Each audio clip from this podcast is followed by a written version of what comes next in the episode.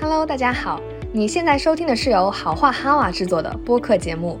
好话是一个让有趣有想法的职场人相互连接的社区。播客内容选自社区成员自发组织的小组讨论和好话团队策划的嘉宾分享。我们希望通过这样的分享交流，帮助职场中的每一个小伙伴看到更大的世界和更新的机会，实现更多的成长。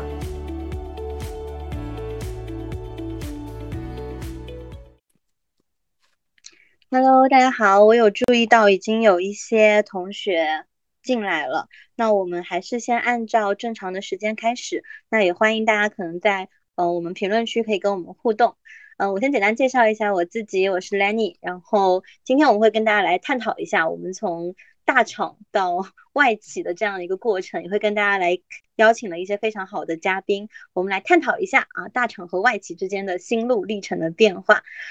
我先想请问一下 Mark，你能不能简单帮我描述一下你认为的外企典型的一天大概是什么样子的呀？啊，我认为外企典型的一天其实，嗯，也就是正常的一天，然后就是，啊，上班工作接杯咖啡，然后一般就是会有各自的任务嘛，然后就专注自己的工作，然后可能会开个会。然后中午在一起吃个饭，然后下午继续自己的工作，然后接个下午茶，工作，然后到点下班回家，这样，可能不够 典型吧，就就很普普通通的一天。哦，我不知道会不会有同学听这时候觉得说，哎，我好像在哪都是这样干饭的，干饭。然后工作、干饭、睡觉、休息。那我们问一下，呃，Monica，你认为的你你自己经历的外企典型的一天，跟 Mark 很像吗？还是有什么不一样的地方？哦，你要是直接总结来说的话，其实也差不多。但是我可能会，呃，因为我话比较多，可以跟大家多分享一点吧。就是因为疫情的关系嘛，所以其实经常会 work from home，就是公司的时间比较自由。但是之前其实疫情情况比较好的时候，我们还是就是经常去办公室的。那大家基本上的话是呃九点到十点钟陆陆续续就到了。然后呃，因为我们公司提供早餐，所以也有同事会来公司吃早餐。那样的话，他们可能会更早来，比如说像八点多的时候就到了。然后啊，基本上就是对打咖啡，然后呃，然后开会工作。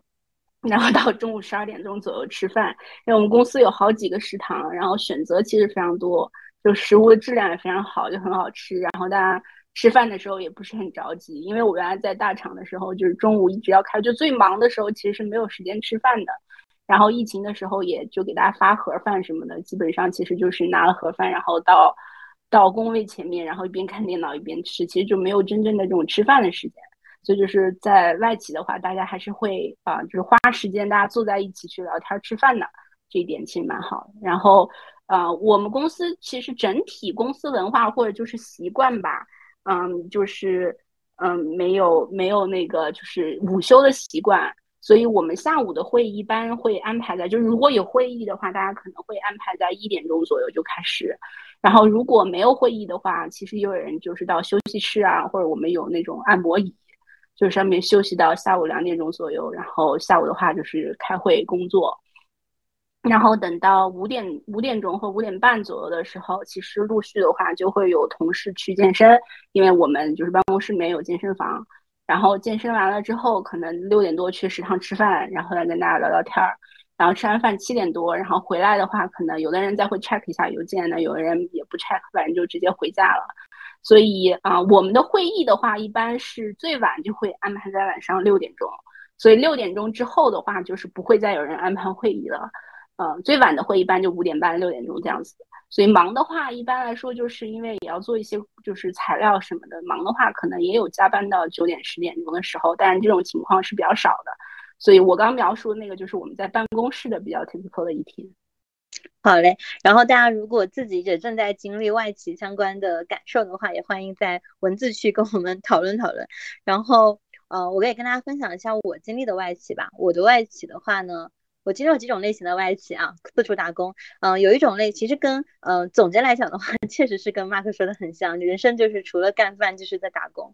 嗯，我之前那家外企相对来讲，因为我做的工作相对来说压力比较大，然后跟着整个线上的节奏走，所以我一般是早上十一点钟，因为外企是不打卡的嘛，到了以后坐下来。美美美的所谓的喝杯咖啡，回个邮件。中午的时候呢，你就要去 social 了，你知道吗？就是 you have to be a social queen，然后你就开始邀请大家说，哎呀，亲爱的，今天中午吃什么呀？啊，但事实上呢，其实每天中午你吃什么的时候呢，其实我们会提前大概三天左右，我们就会约好。比如说今天你跟 A 部门的 Messi 吃饭，明天你跟 B 部门的 Lucy 吃饭，后天你跟 C 部门的 Jen Season 吃饭，我们都是约好了的啊，我们要快乐 social。那 social 的过程中，大家就会聊说，哎，你们老板怎么样啊？你们今天的 case 怎么样？就是大家一定要记得啊，外企的女孩就是要精致。那中午可能 social 完了以后，大家都知道 social 可能吃的肯定不会是火锅嘛，可能就是那种贵到死的什么乱七八糟又要 AA 的牛排，反正就是你绝对不会想自己吃的东西。然后吃完了以后呢？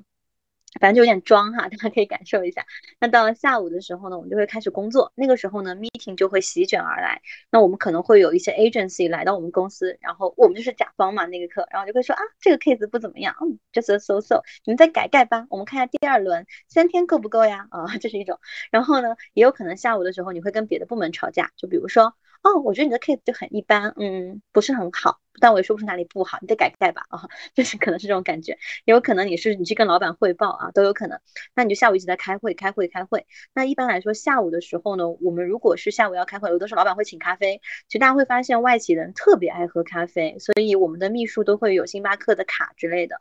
那大概晚上可能六七点的时候，大家注意啊，大那个外企很多女孩，嗯，我们是不太吃米饭的，我们都是吃沙拉，反正就吃草的一些叶子精，然后就是每个人都要吃叶子精。我曾经在我们公司楼下的一个特别有名的商场看到有一个小女孩，唯一一个女性在吃汉堡包是一个六岁的小女孩，然后她妈在吃沙拉，反正就过这样的日子。然后下了班以后，大家就会约说，哎，我们要不要去那个啊什么，嗯，类似于听个什么话剧，有的没的啊，就是当时。不太忙的时候，大家就会这样很精致，然后发个朋友圈。那如果不是很精致的情况下，我们就会加班，可能加到七点八点，然后大家就开始观察，说，哎，老板走了没？老板没有走，那我也加班，啊，就过这样的日子。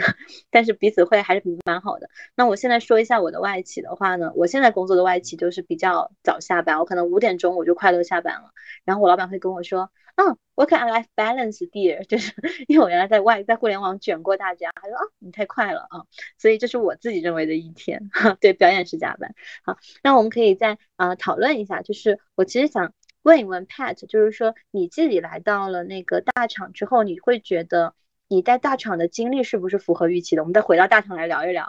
你在大厂最大的收获可能是什么呀？嗯，我觉得最大的收获应该算是对于。互联网行业的了解，然后以及就是，嗯，就是知道一个就是快速发展的行业里面快速发展的公司它长大的过程是什么样，然后中间会发生什么样的问题，然后然后事情会怎么样，要怎么运转会更有效。对啊，我觉得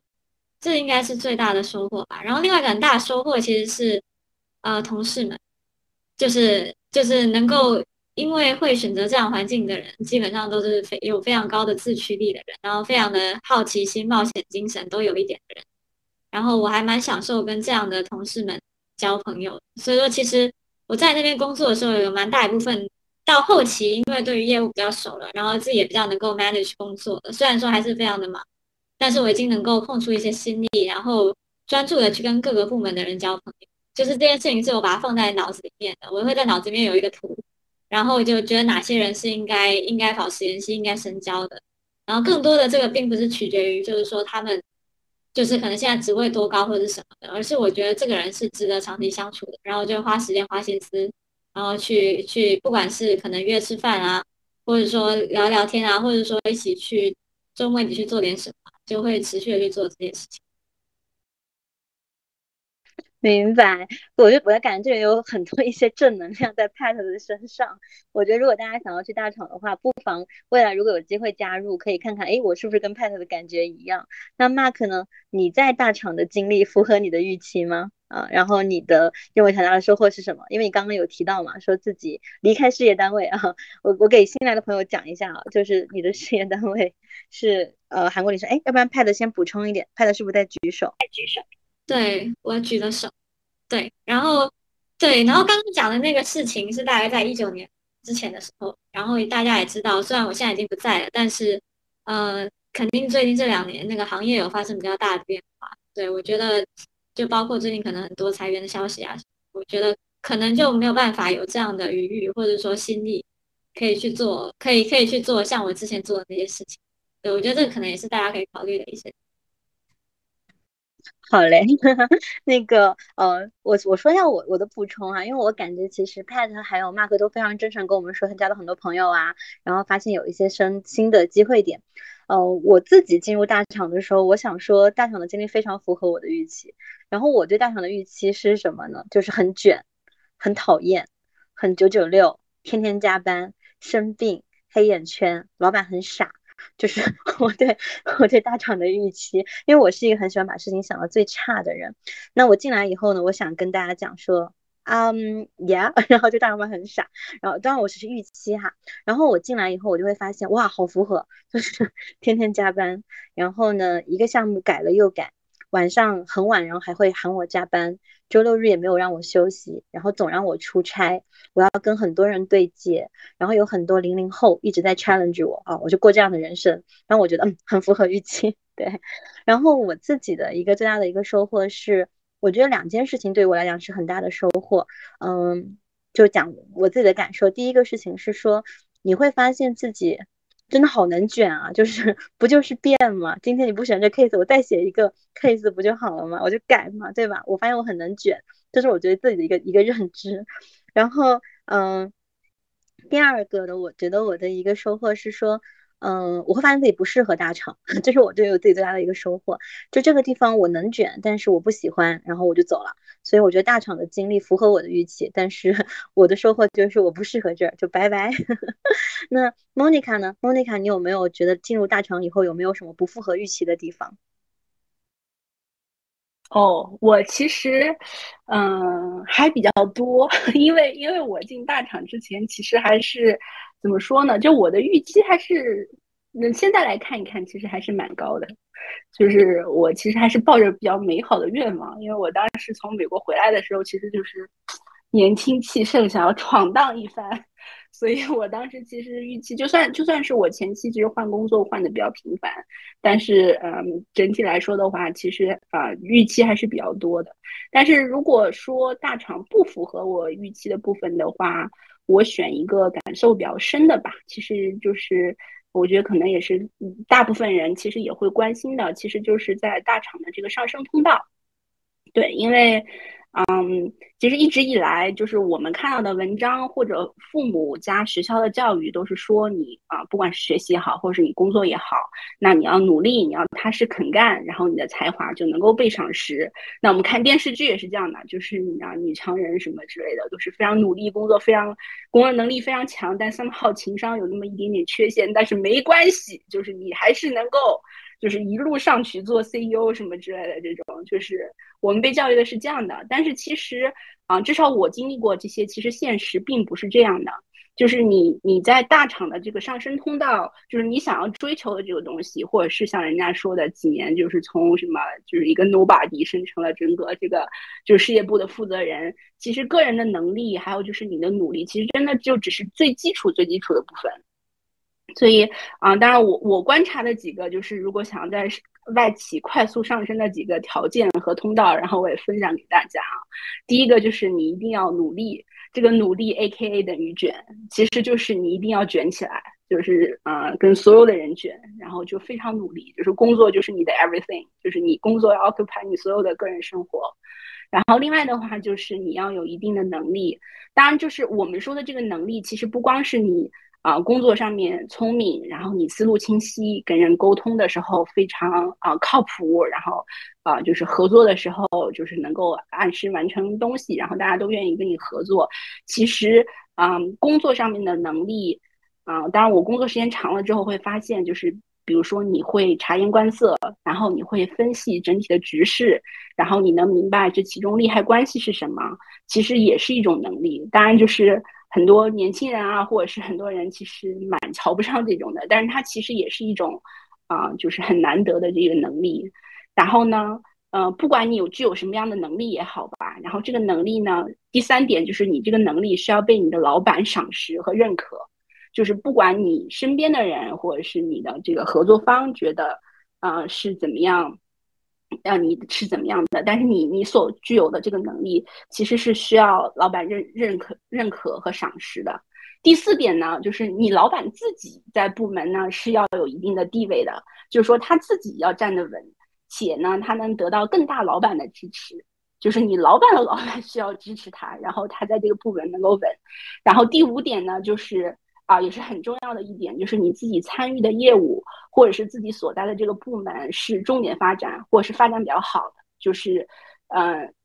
比如说像呃某某些厂的电商，然后呢，就它不能是衰退的或者是边缘业务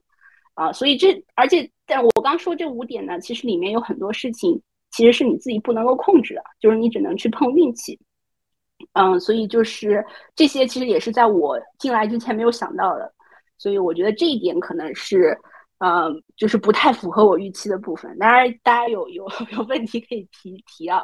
这个其实也是我这两天思考比较多的，然后把它总结了出来。感觉哦派特行，请 Pat 发言。哦，对，我觉得我我认同莫妮卡讲的，就是他总结的非常的完全。但是，但我对我不太确定，就是因为我在外企的时间也不是特别长，所以我其实也不是很确定，就是说这是到哪儿都是这样的，还是就是就是在大厂只有在大厂这样，或者是说这种情况在大厂特别明显。嗯。我我可以聊一下我自己的一个想法，我是资深外企人，我是资深的五点下班的外企，九点睡觉的外企人。嗯，我的感受是，其实在我自己的感受，在大厂的话，其实确实是很卷。然后我刚刚也在讲，就是说你尽可能要做到，其实已经不是最好了，就是你恨不得。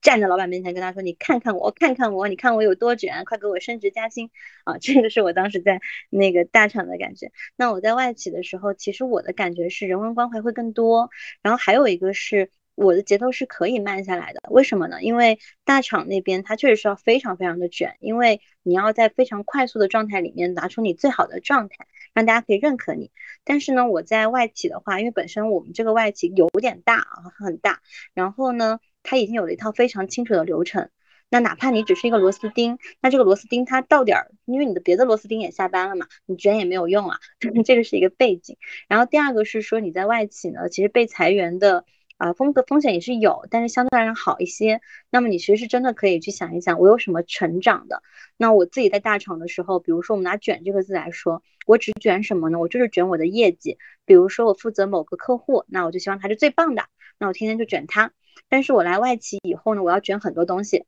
就是比如说哈，我的老板天天在卷他的小孩，就是说他小孩要优秀，然后发朋友圈，那他要卷他的小孩。那还有人是在卷健身房，那还会有人去卷产品知识，那也会有人去卷自己的一个朋友圈，然后健身房乱七八糟都可以卷。所以他卷的方向可能有点不太一样。我是真觉得，嗯，对，卷的赛道会更加丰富。嗯，还有一个是我觉得刚刚 Monica 有个点讲的特别有意思，他说。其实就是你自己得行，然后呢，要有人说你行，还要呢说你行的人自己也要行，就是你要有很靠谱的老板。那其实互联网那边的话，大厂是变化很快的。我自己有一个心得，就是当你很讨厌你的老板的时候，你就等一两天，你别着急辞职，可能过了两天以后，你老板就走了。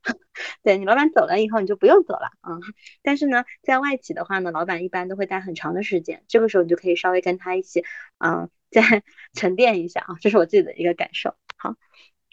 好，大家如果有任何想法，我们可以随时聊哈。然后我自己其实我会很很好奇，因为我会发现就是，嗯，因为刚刚 Mark 跟 Pat 都说了很多对于大厂美好的收获嘛，然后包括交朋友等等。那么 Mark 你自己到了外企以后，有没有什么不适应的地方啊？就是到了外企以后不适应的，然后有没有想念大厂的时刻？会吗？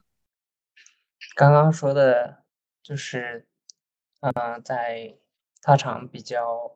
嗯，喜欢的地方，也就是去外企可能不适应的地方，因为之前在大大厂的时候的，呃，交往模式都是像朋友一一样，然后可能也像个同学处的比较随意，然后其实，呃，外企还是有一点偏个人，就是，嗯，就是新的环境，可能就是感觉在融入的时候，人际关系上没有之前那么呃轻松，然后可能跟我自身的性格也有一定的相关，然后觉得会适应的比较慢一些，然后所以有时候会比较想之前大厂的一些啊小伙伴们。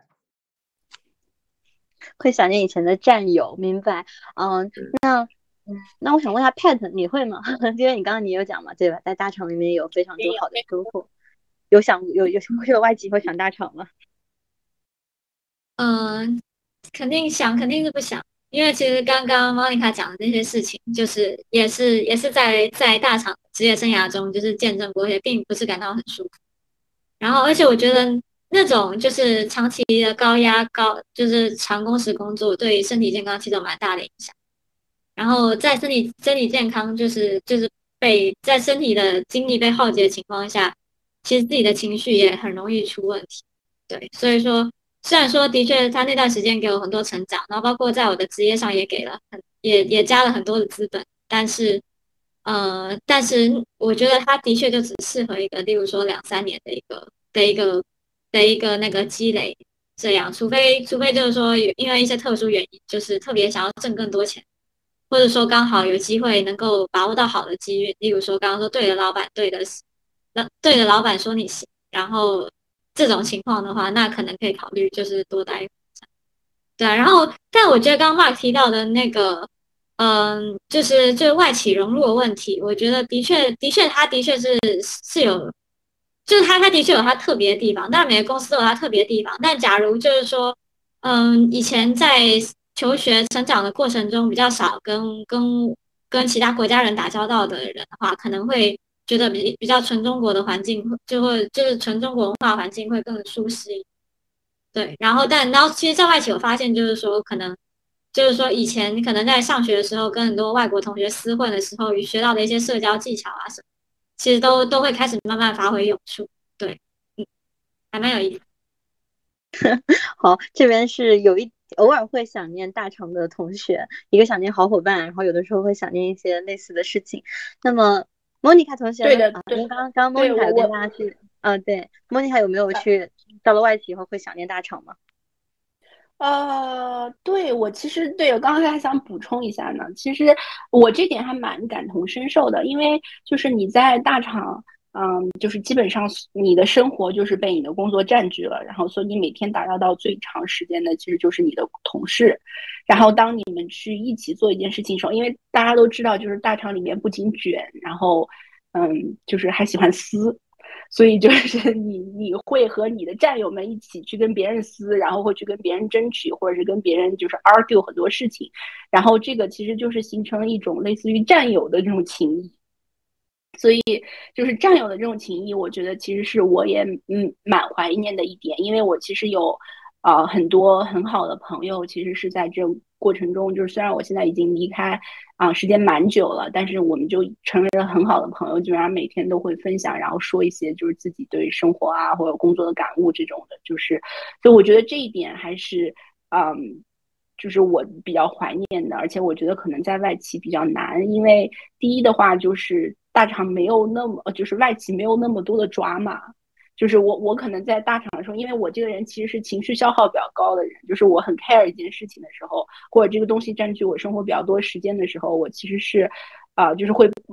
把我自己的情绪很多放在里面，所以就是你不管生气也好，或者是你吐槽也好，其实你都是需要跟一个人就是不停的有这种 interactions 的。那这种事情的话，其实在外企是不太可能。就是刚才就是这个这个兰妮说的，就是我们在外企其实就是 social 一部分，其实就是去跟人聊嘛。就是我我们就是不管是午饭也好，其实在我们公司会有一种 one on one 文化，就是。就是新人来了之后，然后要找大家做一圈玩玩，然后两个人可能会约一个 bi-weekly 或者是 monthly 的这种玩玩，就是跟大家试着跟彼此 share 一下你最近在忙什么，我最近在忙什么，近况什么，也可能闲聊一下，或者是一个小的 group 这种。其实这种在啊，就是国内的大厂其实是不太会的，因为你们就是每天这种在一起的时间已经很长了，所以这可能是我的一个经验吧。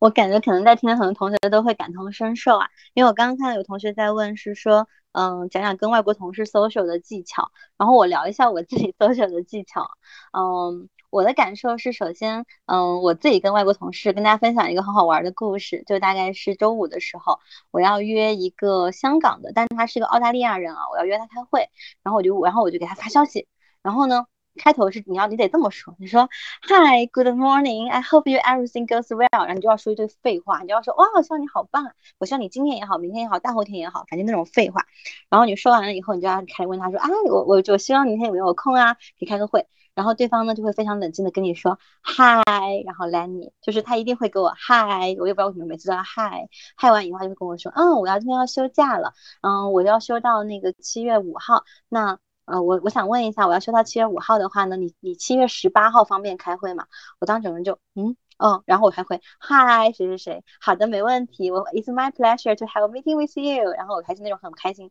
就是外企 social 的一个特点就是在于哇，我好开心可以跟你开会，我好开心收到你的邮件，我好开心和你怎么怎么怎么怎么样啊，就 everyday 我就很开心，其实我也没有那么开心，就你得说很多废话，我觉得这是 social 的一个特点。然后第二个 social 的特点是。我们其实，在搜求之前会先去打听一下，就是对方是干什么的，因为大家都已知嘛，我们可能会在这岗位上待很久，可能不会像互联网一样，哎，三天换老板这样子，所以我得知道对方是一个什么样的人，可能他是一个妈妈，那我可能跟他说话的时候，我就会说啊什么什么姐，如果对方是中国人的话，我就特别狗腿，我说嗨什么姐，对吧？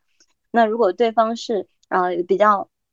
相对来讲比较有一些专业技能的，反正你就有点拜码头的意思嘛，因为你毕竟是打工。但是如果在互联网的话，其实相对来讲你的 social 可以简单一点点，因为大家毕竟是所谓的实力说话嘛，每天改东西都不知道改多久，快累死了，还跟你哥和姐要被打死啊。所以其实在这个 social 的时候会有一点。然后大家有任何的问题，欢迎跟我们聊。然后我自己还有一个刚刚想帮。呃，自己想补充的，我觉得莫妮卡说的我特别的有感觉，就是我其实到外企的话呢，我我自己嗯，基本没有怀念过大厂。就是对于我来讲的话呢，我自己是首先我不会怀念以前的东西，然后还有一个是同学们，就是外企真的好多团建哦，我觉得我真的自带团建体质。我来到外企，举个例子，我刚去的四个月里面，我们团建了三次，然后这三次分别在不同的城市，然后我就很爱玩。所以超级开心，外企真的好多好多团建哦，然后团建你都是真的是玩，你不用带电脑的，你就开心的玩，因为你知道是玩电脑的话，哇，你就是在卷我，就很生气。但是我们当年互联网团建的时候也没有团建了，就吃个饭，然后大家就是抱着电脑，然后各自就打电话之类的，反正就是我的感受啊。大家有什么希望可以可以讨论，我们就天天是团建。然后嗯，我看到 J 的在问说外企的晋升机制明不明朗？然后 Mark 你能不能回答一下这个问题？我想看看你的想法是什么。嗯，这个他会有公司，他会有制定的定期的那个评价，然后可能还是也看你的一个绩效的表现吧。然后如果你表现的好的话，也是有晋升的机会。对 我，我我可以，莫妮卡来，莫妮卡来，已经话痨，已经憋不住了。对我，我觉得，因为是这样的，就是在呃，在大厂和在外企，其实我都观察过这个。我觉得在外企晋升机制相对于来说还是比较明朗的，嗯，且它是相对来说稍微公平一些的，就是呃。为什么这么说呢？因为呃比较明朗，当然这个也分团队，就是其实每个团队就是你在的这个呃事业部或者是你的这个就是 work scope 不一样，你可能就是这个晋升机制或者是啊不太一样。但是整体来说的话，就是你的每一个 level 啊，就是特别是这种大一些的外企啊，就是你每一个 level 它的这个对你的工作要求是什么，然后呢，就是你要晋升到下一个 level 有什么样的要求，然后你可以去对比。然后去看你哪一些现在还没有做到下一个 level 了，那也可以去努力做这些事情。然后啊，就是当你的这个晋升委员会，就是他们会有个组委会，所以去啊去评估你晋升的时候呢，他们其实也会按照这几条，然后去给你呃评估，然后去给你打分，然后每一个人说一下你自己到底有没有满足这个，他其实就是比较条条框框吧，我理解就是。不太像国内的这种公司，基本上其实就是你直属老板的这个话语权还是比较比较啊重要的。其实，在外企的话，它会相对啊更明朗一些，但是它时间当然来说也很慢啊，就是它是会有一个固定的这种升职的阶段的。那你不太可能在大厂半年升一次，当然我们知道，就听说过很多在大厂半年升一级、半年升一级这种。啊，就是飞速火箭般升职的这种呃这种人，但在外企也有相对来说时间短一点的，但是它其实是要求有一个 time range 的，就是你要在你的这个 level 待够足足够的时间，然后一般人你就是能 expect 到啊，你到底下一次能什么时候升职？对，是这样的。哦，我个人觉得就是其实我们刚刚讲的都还是比较点比较。点状就是我们刚刚讲的大厂，又讲了外企，但我觉得这一切其实都没办法脱离大的世界局势跟经济环境。这题目好像一下就变变大了，但是我个人是觉得，就是在经济快速发展的时候，那肯定是要去那种能快速升职，然后能够快速给你大 scope 的地方，然后才能够最短时间累积最多职业的资本。但是如果是是到了，例如说现在很局势比较不稳定，不管世界局势或经济局势比较不稳定的时候。就这时候，其实可能大家就要考虑，就是说，是什么样的船比较稳，然后在，然后，然后在什么样的地方能够能够养精蓄锐，然后给到自己更多的休养生息，或是探索一些新的方向的可能性的对，对我自己来说的话，我觉得就是在就是任何任何讨论，其实都不太能够脱离那个时间点的观念，包括我刚刚讲的那个就是大厂非常美好的这些部分，我其实现在不太确定是不是还是这么美好，就我一开始有讲。对，我觉得这个可能也是蛮有意思可以讨论的一个点。好的，然后大家有什么问题欢迎跟我们互动。然后我看到是说，哎，刚刚 Pat 有在问，哎，Pat 直接回答好了，快分析一下这个时间有什么船比较好。嗯，就我肯定也看不到全貌，对，然后只是我个人一直都对宏观的事情比较感兴趣。然后，对，然后至少从外面，然后以及包括一些在。在厂在厂里的一些朋友，甚至都做到比较中中中高管以上的，他们的确的确的确不是就是就是就是民大大的互联网民企或者科技更广来说科技的民企，的确就现在还内部还蛮动荡，然后裁员也比较多，这个可能大家看新闻都知道。对，然后虽然说外企也分很多种，就是有快销的，有互联网的，然后有。欧洲家族企业等等的，对，然后不过这些的话，可能要要选的话，应该还是跟就是就是政府对于对于该该行业的外企的一些态度是有关的。如果政府对该行业的态的外企并没有就是一些一些可能会未来影响比较不利的政策的话，那我觉得应该暂时还算是一艘不错的船。然后，而且还有一个点，其实是说就是。就是他可能就是就假如是那种全球性的，在全球都有办公室的外企的话，那其实等于是你还有个 option 是可以转到。就是假如对于可能移民或是或是一些其他国家机会感兴趣的话，这可能也会是。好嘞，反正大家有什么问题可以随时聊。然后我刚刚看到有娱乐咖同学、大米同学在问外企里面安思的故事。然后因为我自己其实待过好几家外企，然后我先抛砖引玉，我讲一个我自己看过的私的故事，然后给大家一个娱乐八卦的时间。嗯，其实可能大家会觉得互联网的互撕应该是非常直接的，但是我想说，其实外企的有的外企的互撕也是直接放在台面上面来的。就比如说我曾经。呃，参加过一个会议，然后我们两边的老大是怎么互撕的呢？大家一进来哈，然后门一打开，老大坐在里面，然后看一眼说：“哎呦，今天只来了小朋友啊！”大家对这个会不是很在意嘛？然后小朋友就说什么什么？怎么对方老大在？不是说只是小朋友开会吗？立刻给自己给自己的老大发微信说：“老大老大老大，谁谁谁来了啊？”然后他们老大就啪啪走进来说。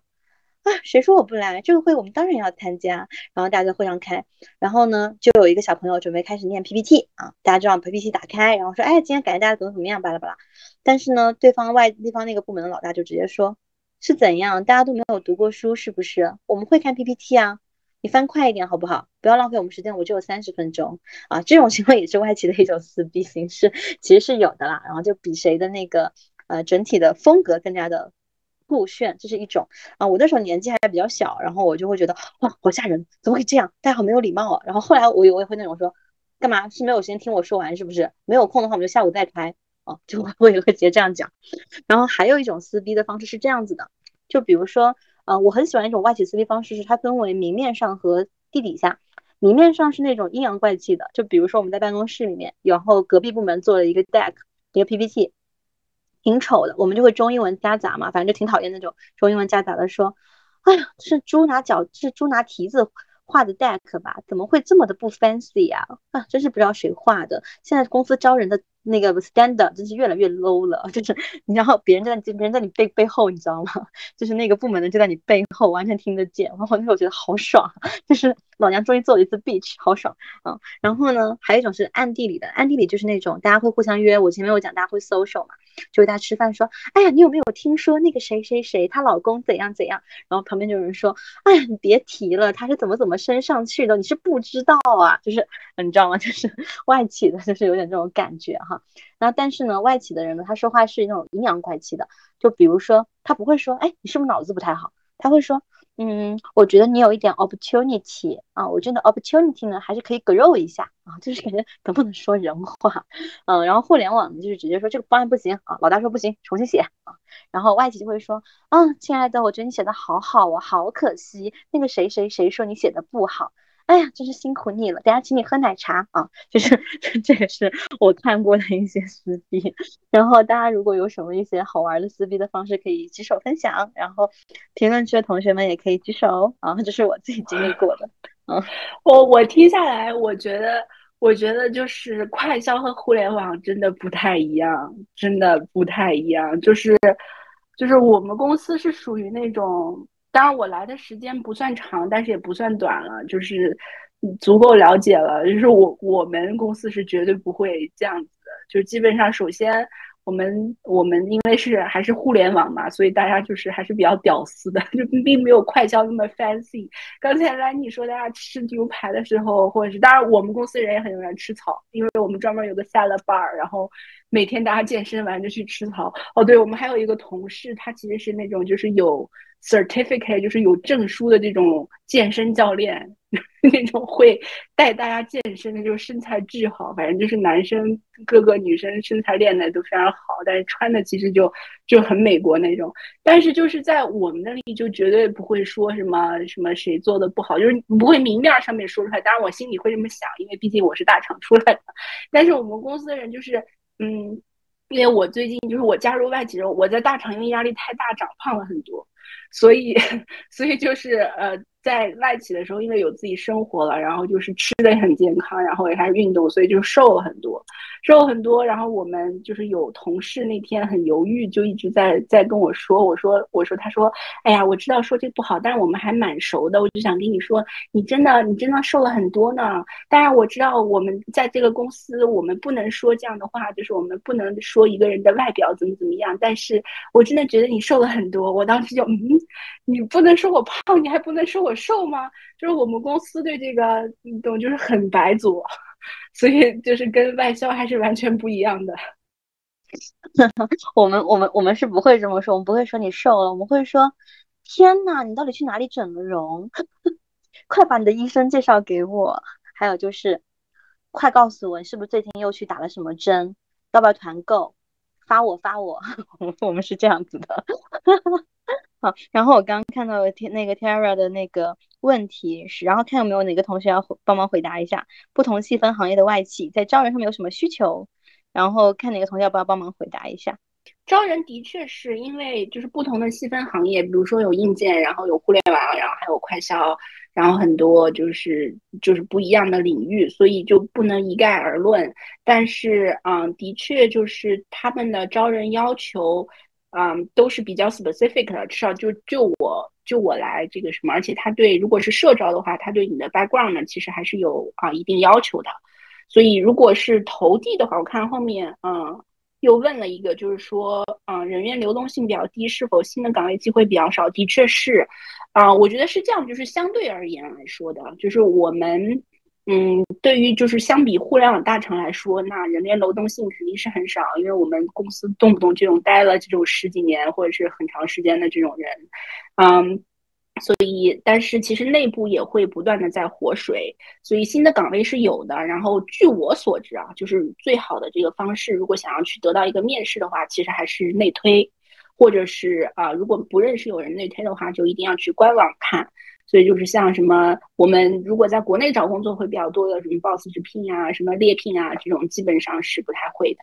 当然，就是外企的话，它比较重要的这种 manager 的岗位，它其实也会找猎头去帮忙看。所以就是像。啊，像我老公就是有会接到很多这种什么外企，就是猎头来找这个外企，就是 manager 级别的这种。但是像我们，就如果想要做 IC 的话，那其实还是从官网投递，或者是让嗯人内推的话，就成功概率会比较高一些。这是我回答的，可以 Q 一下别的，看看有没有什么不一样的。好，大家如果如果有什么样的好好补充，咱大家就讨论嘛。然后其实我自己的感觉，其实就是。我同意莫妮卡的说法，就外企整体的一个流动性确实比较低。因为你看，比如我吧，我要是五点钟能下班，我何苦去 卷到凌晨一两点？我不跑啊，我不走。那我作为一个萝卜，我没有挪，我没有挪窝，那这个坑可能就出不来。但是你看官网啊，然后内推，其实都是比较好的一些方式，还是得在这个圈子里。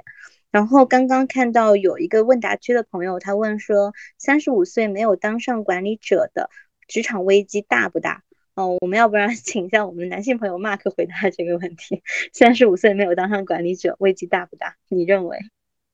在外企应该不存在什么危机吧？就像刚才群里有个谁问了，你很多他外企签的合同是相当于终身的合同，你一般如果你能正常履行你的工作职责的话，嗯，业务上面不存在什么危机。看公司很多同事都工作十年、十几年、二十年的都有，所以。呃，而且有一些的话，可能工作个四年六年，他甚至还是就是相当于啊个人贡献者，而不是做管理者，就是看你选择什么样的道路。职场危机可能就是相当于自己看自己对自己的一个要求。嗯，好嘞，派特来回来试试跟大家分享一下你的观点吧。我是觉得职场危机会来的比较晚，但也不是完全没。就是说，就是说，因为因为假如一直在在基基础岗位上的话，你身边的人会跟你的年龄差越来越大。例如说，你四十岁还在的话，那你身边的人可能会有不少二十几岁。就是说，那的确要看个人的心理素质跟追求。但我自己极目所望去的话，就基本上还是三十岁到左右、三十五岁以下的基基层岗位的人会多一点。然后。甚至是可能再往上走一点，就是管理者的话，可能四十级、五十、五十以后，可能也会有一些有一些瓶颈吧。对啊，我觉得在哪里职场都免不了，就是对，但是的确在外企会会玩蛮多的，就是可能跟跟民企。好嘞，那莫妮卡觉得嘞，三十五岁会没当管理者会有危机吗？嗯，我觉得年龄危机这个事情，其实三十五岁的确就是非常国内互联网大厂的这个了。因为，啊，我觉得我自己认为很很大一部分的原因，其实是因为啊，就是年轻人体力更好，能够熬夜，然后他能给你输出的东西更多。但是像在大厂的话，的确是，就是我比较同意刚才 Pat 说的，就是。啊，可能就是我们的公司比较相像吧，就是我身边的和我差不多的 level 的人，这个，呃，就是年龄可能不会相差在十岁以内，嗯，但是基本上都是一样。但是像 manager 的话，其实像公司还会有比较啊严格的要求的，就是你一定要到了到达了某一个年龄，就是要比较成熟，然后有比较丰富的这种工作经验了，所以就是。呃，基本上我观察，就是我们公司的这个就是管理者或者是 manager 级别的，其实年龄三十五岁的以上的很多，就是嗯，就是不用太担心，就是三十五岁是不是一个坎儿。但是的确，嗯，但是怎么说呢？就是年龄年龄这个焦虑这个问题，其实是大家心里的一个一个坎儿吧。就是你如果自己没有这方面的焦虑的话，我觉得其实也不存在。因为我知道有很多，就是像我们公司有很多同事，其实我听说就是好几年或者十年在同一个 level、同一个岗位上面，他们过得也很自在，然后啊，就是也并没有什么危机感，所以这个事情完全是取决于你自己，啊，但是在外企的话，这个就是 ageist 这个问题的确是很少，呃，就是很少见，因为。啊，你你就是外企会很少会把一个只工作过两三年的这种或者是刚毕业的小孩儿，然后让他去管就一两百个人，这种事情在互联网大厂其实比较常见。就是现在九五年的下面可能都管了一百个人，但是这种事情在外企是不太可能发生的。所以我觉得在外企的人整体来说年龄焦虑会稍微少一些吧。好的，然后呃，我们可能有很多问题要讨论，大家有什么疑问可以随时提。我自己的看法其实跟 Monica 很像，我会觉得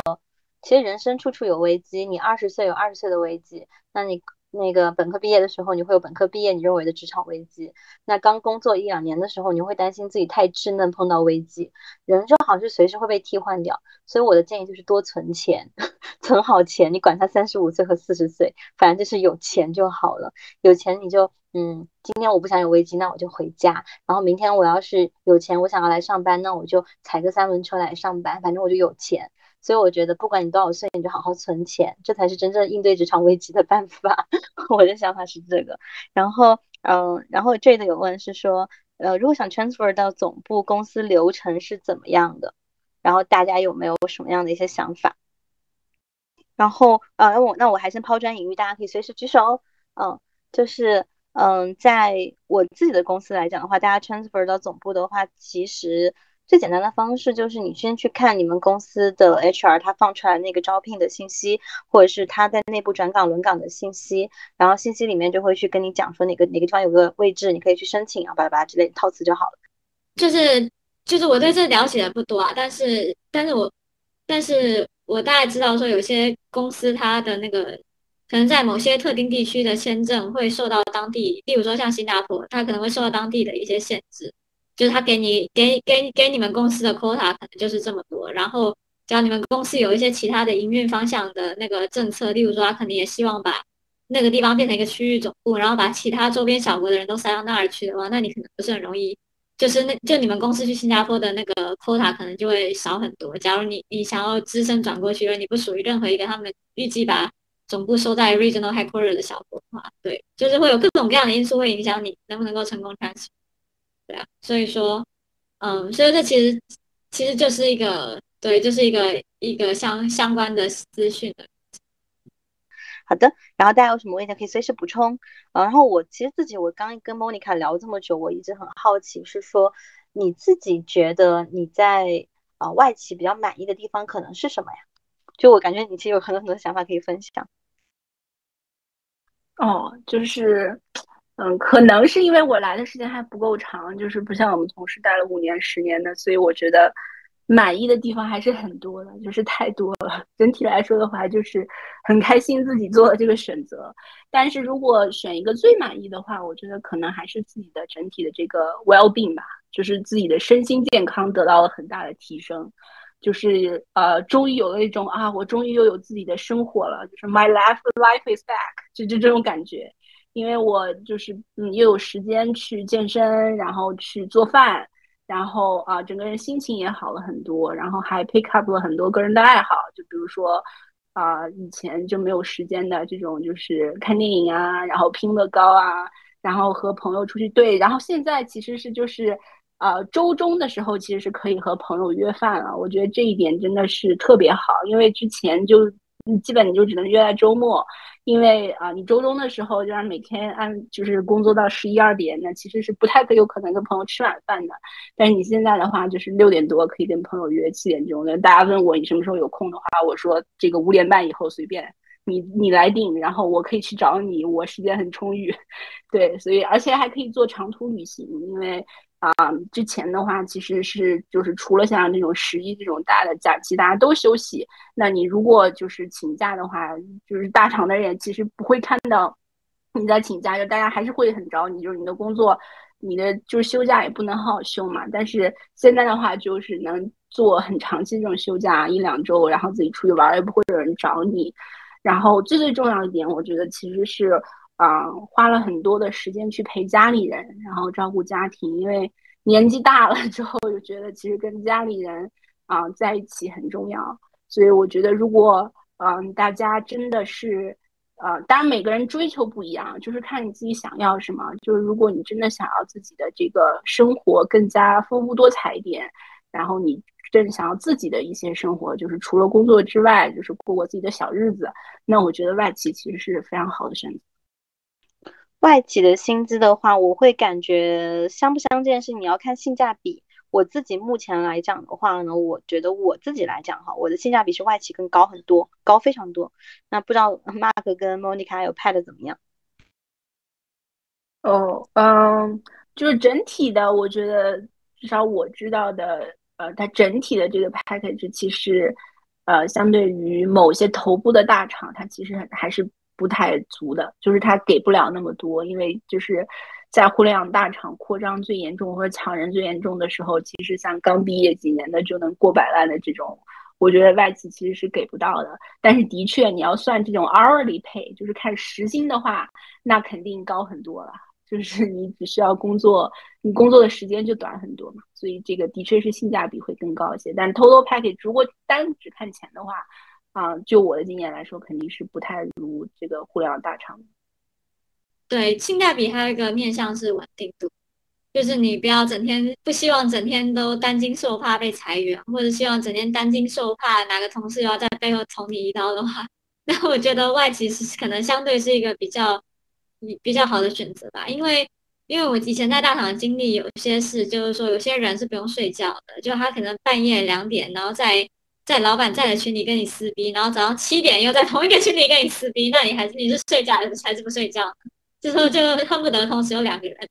然后一个一个值晚班，一个值早班，这样可以应对应应对各种方方向来的捅刀，这样不会不会因为对方那个需要睡眠时间比你少而而而莫名其妙的项目被抢走，或者莫名其妙被塞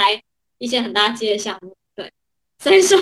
所以说至少至少在在外企的话，就是说大家的可能工作上的撕逼或者各种竞争啊，应该就比较多限都在上班时间上。然后大家可能内心也会有一些默契，就是不要把这个东西就是带到私人的时间里面。对，因为因为毕竟毕竟人活在这个世界上，除了工作以外，还有很多有趣的事情要做。那如果是这个样子的话，我觉得那那肯定是外企比较。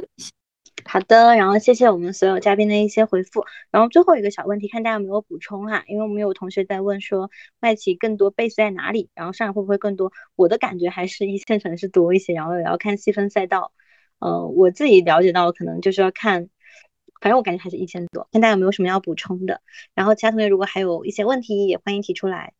嗯，对我我感觉其实也是北京和上海会多一些，但是嗯，快销是不是基本上都是在上海啊？像像这种，比如说像欧莱雅这种公司，就是。嗯，快销其实在上海会更多，啊，当然也会有非常 typical 的快销保洁，它就在广州，然后也会在北京也会有分公司，但其实我觉得都在新一线了，都是在一线城市比较多。然后再比如说，你要是像我姐，我姐是在一个德国企业，还在苏州，但她是完全理工类的外企，所以这个问题其实，嗯，怎么讲，还是要看细分赛道。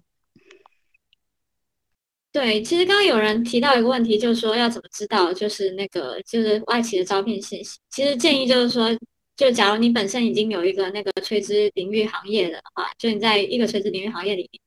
那可能就上网去搜一下，看这个行业里面头部的外企有哪些，